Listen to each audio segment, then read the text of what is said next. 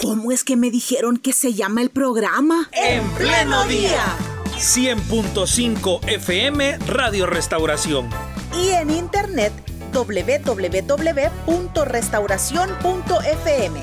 De lunes a viernes de 6 a 8 de la mañana compartiendo información y reflexión. Mostrando la vida en directo.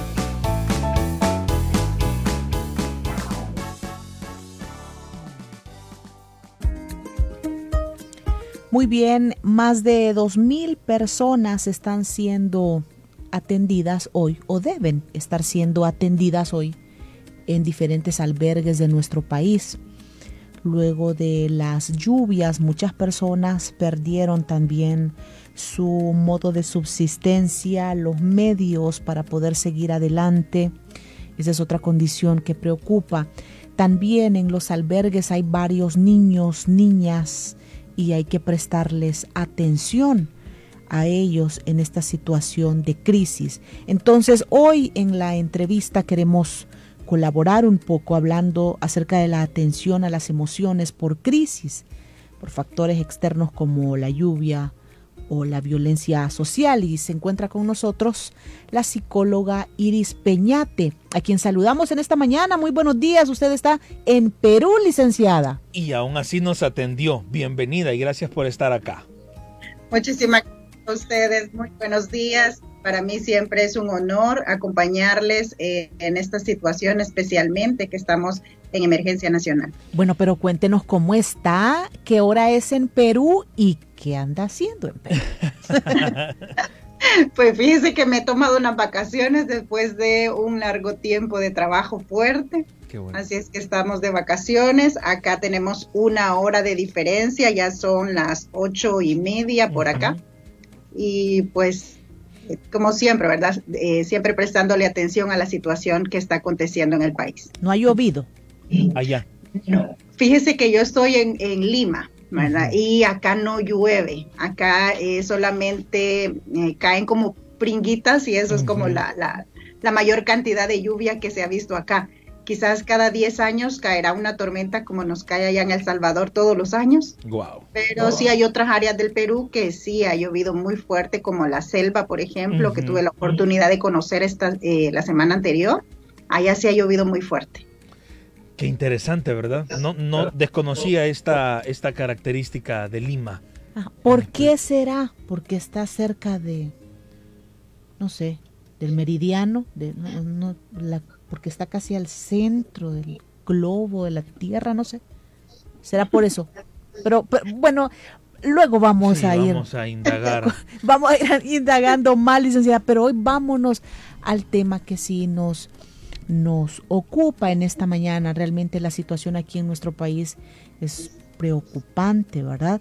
Entonces queremos saber atención a las emociones por crisis, qué es lo que nosotros podemos ver en, estos días o en los próximos días, que debemos de prestarle atención en el comportamiento de niños, niñas, adultos mayores. Sí, eh, estamos hablando de grupos vulnerables, ¿verdad? Y cuando hablamos eh, de grupos vulnerables, pues ellos están incluidos y también aquellas personas que tienen algún tipo de discapacidad, ya sea física o mental. Entonces tenemos que estar como muy pendientes de lo que les está sucediendo a ellos, de cuál es su comportamiento o lo que están expresando. En el caso pues de los niños, que es eh, donde nos vamos a enfocar quizás un poco más, estar pendientes de ellos en cuanto a su comportamiento, ¿verdad? Eh, más que todos los varoncitos son los que podemos identificar a través del comportamiento y las niñas son más verbales, entonces en cuanto a lo que están expresando. Eh, intervenir en crisis, pues es intervenir de manera inmediata ante una catástrofe como la que eh, se ha vivido en El Salvador.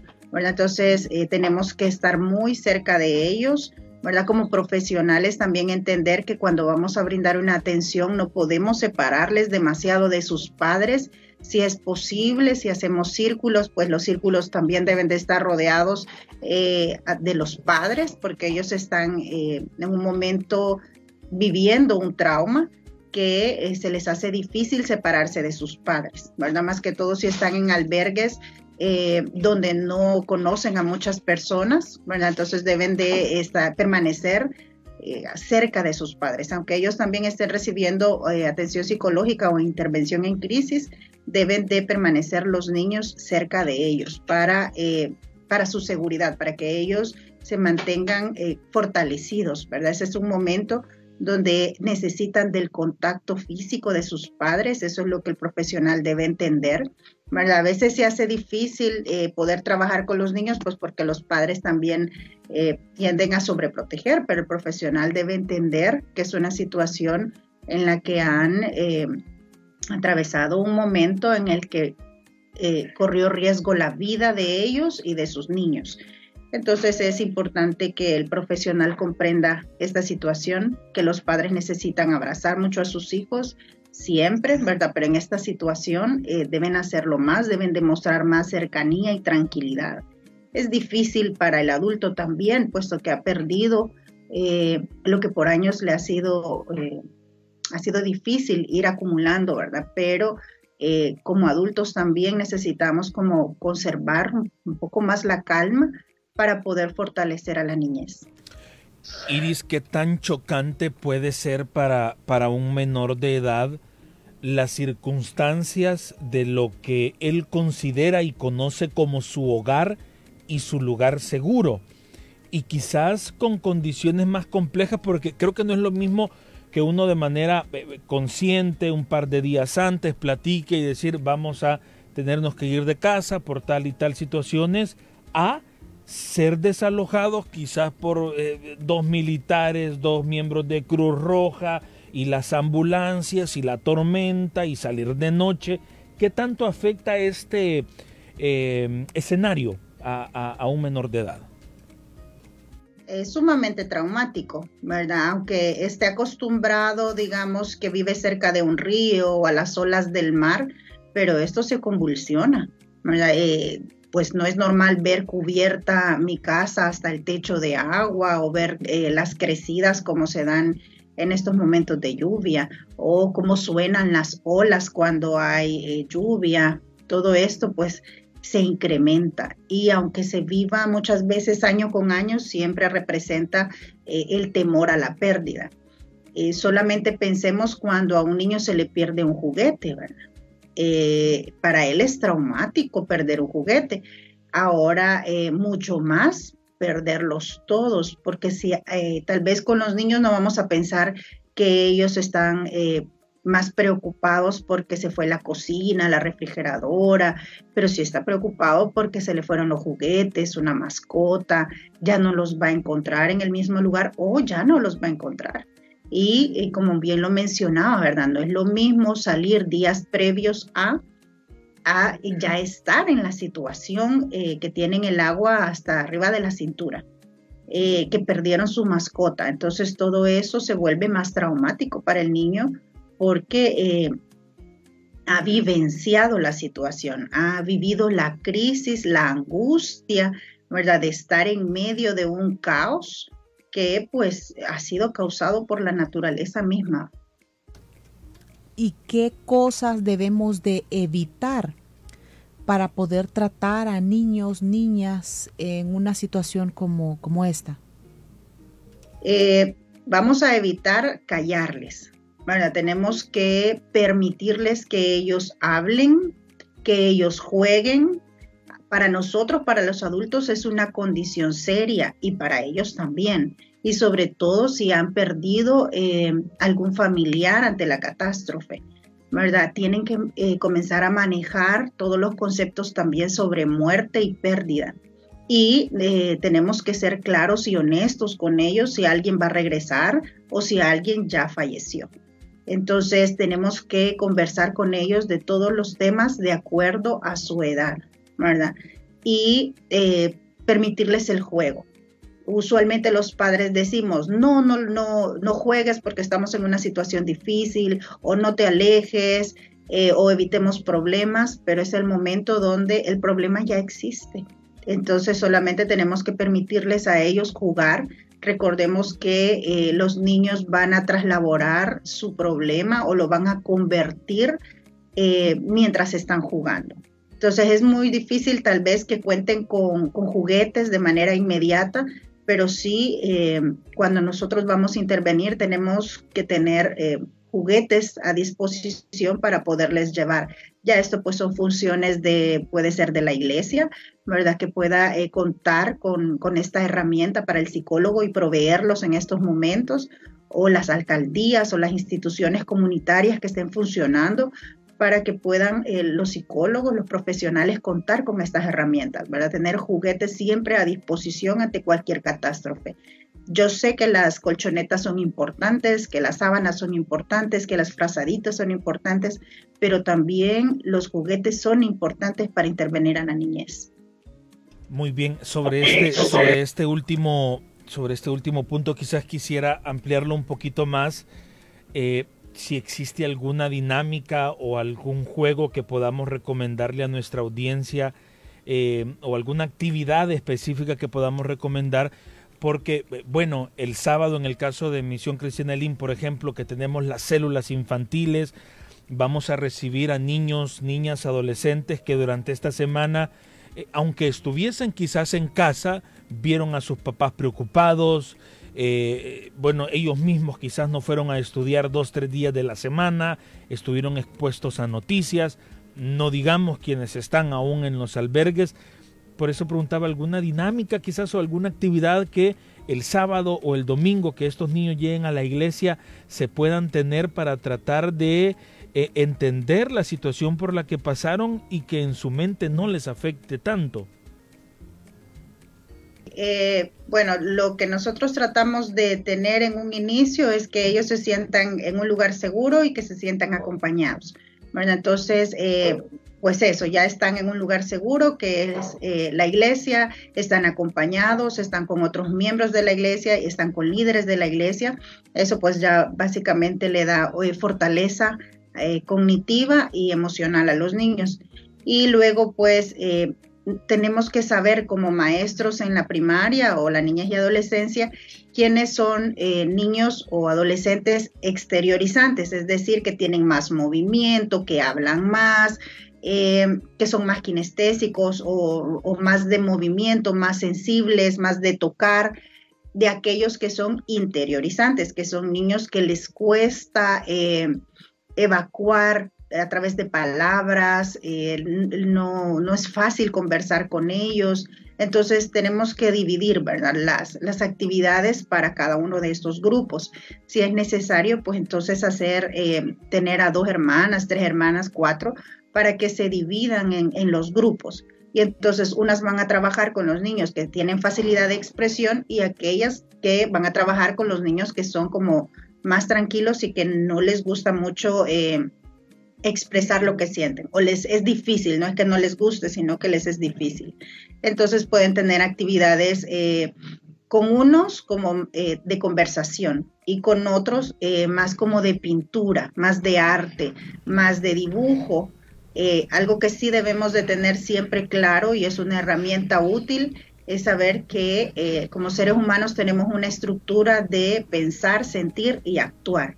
Entonces, en esa estructura es que eh, la persona que dirige los juegos debe de enfocarse siempre, ¿verdad? ¿Qué es lo que están pensando, cómo se están sintiendo y cómo están actuando? Entonces, si yo tengo una actividad de pintura, entonces primero que ellos dibujen cómo se sienten o, qué vivieron, qué presenciaron. Ahí entonces yo ya estoy captando lo que ellos están pensando y cómo se están sintiendo. Y este, ya luego como ir transformando, brindar eh, psicoeducación, le llamamos nosotros, o brindar información sobre lo que ha sucedido, eh, como quienes son, por ejemplo, algunas instituciones que nos van a ayudar, eh, qué instituciones están cerca para que podamos recurrir a ellas. Los niños deben de estar bien informados. Ellos tienen que tener una rutina, un encuadre para poder sentirse seguros, porque esto es lo que más debemos de trabajar con ellos. Y con el otro grupo también, que lo podemos hacer de manera verbal, ¿verdad? Entonces vamos a escuchar con respeto cada uno eh, de los niños que participan y o puede, podemos hacer como obras de teatro, ¿verdad? Que entre ellos eh, se organicen y que ellos creen una obra donde representen cómo se sintió su familia o cómo lo vivieron y de esa manera pues nosotros ir eh, brindando educación ahí y también proveerles eh, información de qué es lo que ellos pueden ir haciendo. Eso es cómo se va organizando el juego y qué es lo que se les va a ir introduciendo también. Bueno, hablemos también de recomendaciones hacia otros grupos. Por ejemplo, en el caso de las personas con discapacidad, ¿cuál es la atención que se les debe de brindar, la atención inmediata en este por estos casos, ¿verdad? Por estas crisis. Bien, eh, si nosotros estamos hablando de una discapacidad cognitiva, ¿verdad? Siempre eh, tener a la mano lo que es la familia eh, dependiendo del grado de discapacidad. Con algunos sí podemos eh, trabajar directamente y proveerle información, la va a comprender, la va a asimilar y también pueden incluso hasta actuar. ¿verdad? Pero en otros casos no. Eh, tenemos que tener al cuidador y a este es al que se le va a capacitar y se le va a orientar para que pueda responder ante las situaciones. En el caso de la discapacidad física, pues eh, con ellos a nivel cognitivo pues están bien, entonces las emociones vamos a trabajarlas eh, de manera similar, ¿verdad? Ya sea conversando, el profesional debe tener mucho cuidado también de forzar a que la persona di exprese, ¿verdad? Debe de saber que también el silencio es terapéutico. Entonces hay personas que eh, van a, a, tomar su tiempo, pero el psicólogo tiene que estar tiene que observar bien para saber si la persona está elaborando una respuesta o no nos comprendió la pregunta que hemos hecho para poder eh, atender de una manera idónea. Pero eh, con, casos de discapacidades más profundas, sí tiene, tenemos que estar eh, con el cuidador para que pueda irnos ayudando, en este caso, a las terapias que nosotros podemos orientar para ellos. Y si ante un escenario como este, eh, cuál es el mejor discurso que puede dársele a un niño o a una niña, es decir, tratar de ver la situación como algo entre comillas normal que ya va a pasar o que nos acostumbremos a la nueva realidad.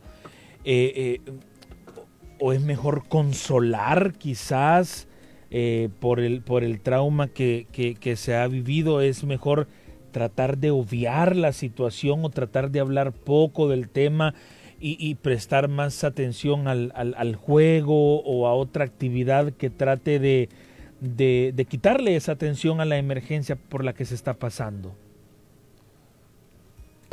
Todo es un proceso, ¿verdad? Eh, y el ser humano no debe de guardarse sus emociones, debe de vivenciarlas. Incluso eh, hay niños en los que nosotros tendríamos que comenzar a orientar qué es una emoción o cómo se siente, porque no logra eh, decirnos con palabras, pero sí con imágenes. Y aquí es donde nos ayudan mucho eh, los emoticones, ¿verdad? nosotros podemos presentarle caritas al niño y decir cómo tú te sientes y presentar una carita sonriente, una triste, una llorando, una preocupada, un alarmado. Y pues el niño puede señalarnos y luego nosotros le preguntamos en qué nivel de 1 a 10 puede sentir. No podemos hacer que los niños no vivan sus emociones. Es algo normal en el ser humano y ellos deben de aprender a vivirlas, porque si no las viven de, de una manera adecuada, eso va a ir generando complicaciones emocionales y de personalidad en el futuro. Ahora, como seres humanos también tenemos que aprender a convivir con lo que nos venga en la, en la vida. Y pues como país ya tenemos que tener, eh, no naturalizado, pero sí ya tenemos que conocer que cada cierto tiempo nosotros pasamos por ciertas crisis, ¿verdad? Que eh, son parte de la naturaleza y quizás del mal ejercicio humano, ¿verdad? Que construimos casas cerca de los ríos eh, y que pues no se bota la basura de manera adecuada, obstruye las alcantarillas. Todo esto tiene que, tenemos que irnos como educando, sensibilizando, eh, esperar, tener una estrategia de, de, actuación y los niños deben de estar involucrados. No hay peor situación que pensemos eh, como adultos que es que el niño no entiende o que el niño no va a poder actuar. Claro que sí, un niño bien informado, bien orientado, bien educado, el niño sí va a actuar y va a saber qué hacer. Cuando éste llegue a la adultez, entonces ya eh, este niño sabe qué es lo que tiene que hacer. Siempre debemos de permitirle hablar de sus emociones, de sus sentimientos, porque es una realidad en la que él está conviviendo y debe de aprender a expresar sus emociones. Esto es saludable. Si nosotros lo escondemos y no le permitimos que él exprese sus emociones, le estamos causando un daño un poco más grande. ¿Y qué sucede en el caso de los adultos mayores? A lo mejor los adultos mayores que viven con nosotros en casa tal vez quieren, quieren opinar, quieren mencionar algo, pero uno en la congoja lo que mejor les pide es que guarden silencio. Pero a ver, ¿qué cosas podemos nosotros hacer para ayudarles también a ellos? Bueno, he estado eh, tratando de orientar a la comunicación, al hablar, al hablar, al hablar. Si no tenemos a una persona que exprese, entonces de, por eso, de manera oral, entonces nos vamos a los dibujos, ¿verdad? Nos vamos a la escultura, nos, eh, tenemos que usar diferentes herramientas para que ellos expresen, saquen qué es la emoción que tienen. Ellos pueden, eh, podemos darles plastilina, podemos darle una hoja de papel, colores, pintura, eh, qué es lo que le gusta, escribir una carta, incluso escribir un cuento. Eh, todo ello también va a ayudar a ir al cerebro como sacando qué es lo que está sucediendo, escuchar, eh, escucharles sus puntos de vista, sus opiniones. A veces creemos que eh, ya no tienen ideas buenas como para fortalecer a la familia o tener algunas soluciones a los problemas que estamos viviendo, pero sí, ellos eh, recordemos que ya son personas mayores, ya vivieron por muchos años y aunque muchas veces las realidades son distintas, pero saben solucionar conflictos. Eh, hay problemas que ellos pueden eh, orientarnos o darnos una Em, expresión que nos encienda el foco a nosotros, ¿verdad? Y decir, sí, ¿por qué no había pensado en eso, verdad? Podemos hacer lo que nos está sugiriendo. Entonces, eh, podemos escucharles también o podemos eh, hacer que ellos pinten, escriban y pues eh, traslaboren o conviertan esa dificultad que tienen en algo más positivo. Licenciada, ¿cuántas emociones fuertes es capaz de de soportar o cada cuánto tiempo, porque hablaba ayer con, con una compañera de trabajo que realmente, bueno, el tema de la pandemia hace un año todavía estaba muy, muy presente. Hablábamos también eh, del tema del régimen de excepción, que si nos apegamos a los datos, por lo menos hay 54 mil familias que se han desintegrado. Eh, no estamos hablando si eso es bueno o malo, estamos hablando de un dato real de por lo menos 54 mil familias que se han desintegrado. Y, y, ahora sumémosle el tema de la emergencia por lluvias. Y, y hablábamos de esto eh, poniendo el escenario de, eh, de un niño o de una niña que ha pasado por estas tres situaciones descritas. Es, es, es algo difícil de soportar. Definitivamente. Eh, el, como seres humanos siempre estamos eh, inmersos en, cambios. Y todo cambio eh, conlleva un trauma desde que nacemos. Cuando nosotros salimos del vientre materno, eso ya se convierte en un trauma. Dejamos aquella estabilidad, aquel ambiente muy bonito donde eh, nos alimentaba nuestra madre, no necesitábamos eh, hacer nosotros nada porque la misma eh, condición ¿verdad? nos va haciendo evolucionar. Entonces es lo mismo, el, el ser humano tiene resiliencia, va creando esa fortaleza, como quien dice, ese cascarón, esa fuerza para poder ir, enfrentando las dificultades. Ante más dificultades nosotros enfrentemos, más estamos haciendo ese, escudo protector que nos hace crecer. ¿verdad? Ahora hay que hacerlo de manera saludable, hay que ir pasando todas esas dificultades de manera saludable para poder eh, generar adultos más saludables. ¿Verdad? Pero sí tenemos que brindar una atención eh, psicológica, ¿verdad? Pues aquí es... Eh, aquí ya son las organizaciones eh, públicas quienes deben de generar este apoyo a las comunidades, ¿verdad? Sí generar estas leyes, no voy a decir si es buena o, no, ¿verdad? Cada, cada quien las vive de manera diferente, pero sí generar también un apoyo psicológico orientado a la familia, para que hayan psicólogos que eh, nos especialicemos para poder intervenir a, las, a los familiares de aquellos que enfrentan otras dificultades, de los que, eh, como usted decía, con el régimen de excepción, de ayudar a los niños, a las madres, ¿verdad? Que pues se quedan con un trauma eh, en las casas ante vivir pues el, el, acto que se lleven a un hijo, a un esposo, al padre de familia, a un tío, etcétera. Entonces sí tenemos que eh, generar también como sociedad un tipo de ayuda adicional para las familias que eh, viven el trauma. Y pues como, como mencioné, sí tenemos que eh, trabajar como sociedad para poder fortalecer redes de apoyo ante los momentos de crisis. Licenciada, licenciada, aquí a la base sería no quedarnos con esa emoción, con el, con, con el resentimiento, con el trauma, no guardárnoslo, sino sacarlo. Y si en el caso nuestro, que no somos psicólogas, psicólogos, para poder ayudar a la gente que está a nuestro alrededor, de igual forma, o sea, ver la manera en cómo le ayudamos a sacar, a exteriorizar lo que tiene. Eso sería a la base ante estas situaciones de crisis, ante el panorama que Ricardo explicaba.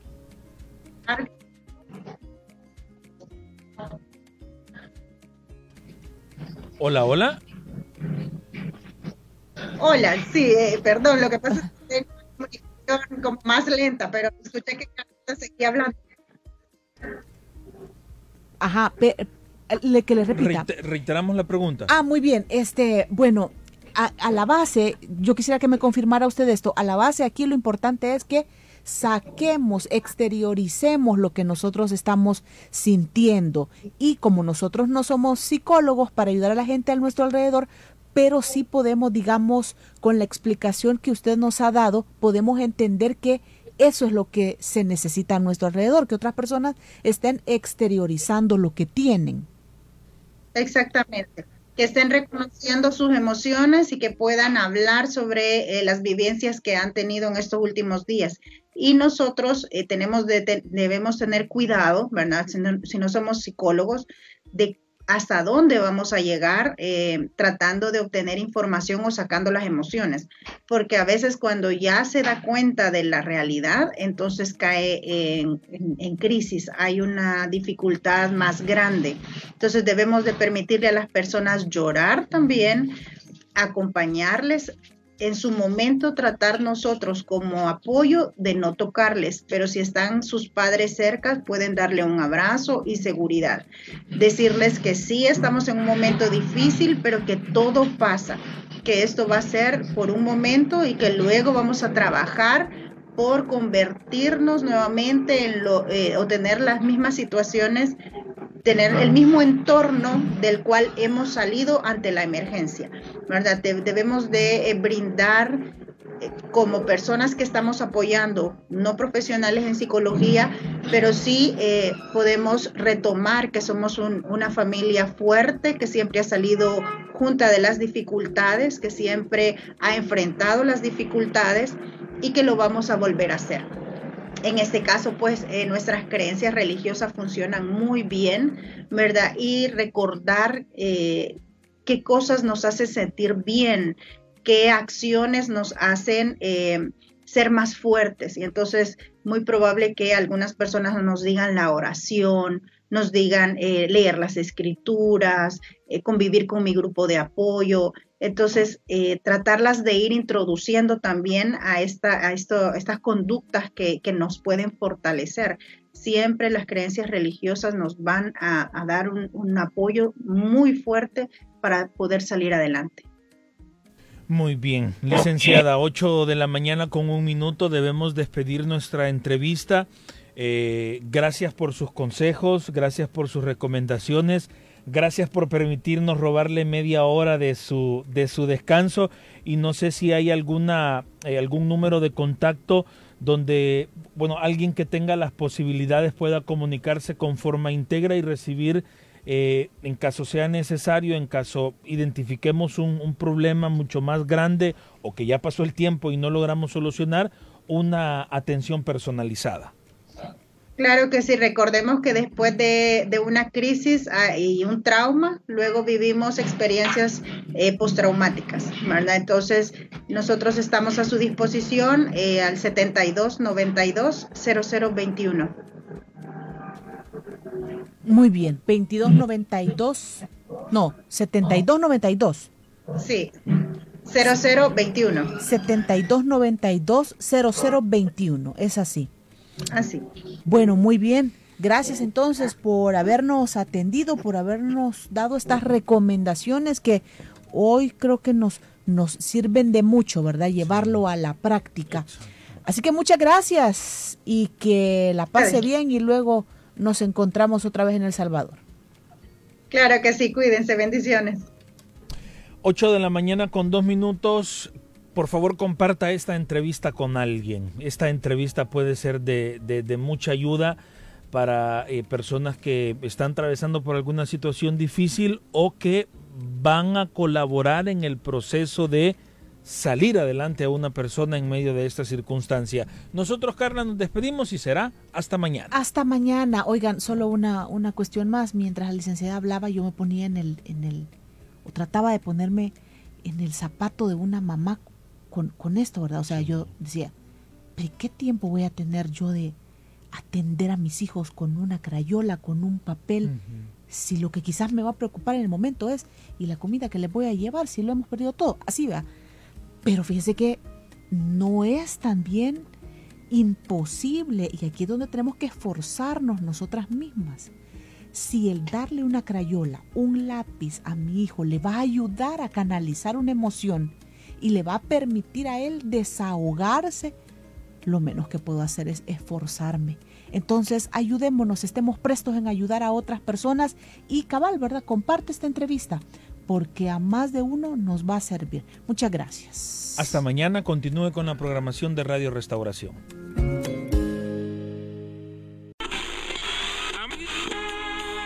¿Cómo es que me dijeron que se llama el programa? En pleno día. 100.5 FM Radio Restauración. Y en internet www.restauración.fm. De lunes a viernes de 6 a 8 de la mañana compartiendo información y reflexión. Mostrando la vida en directo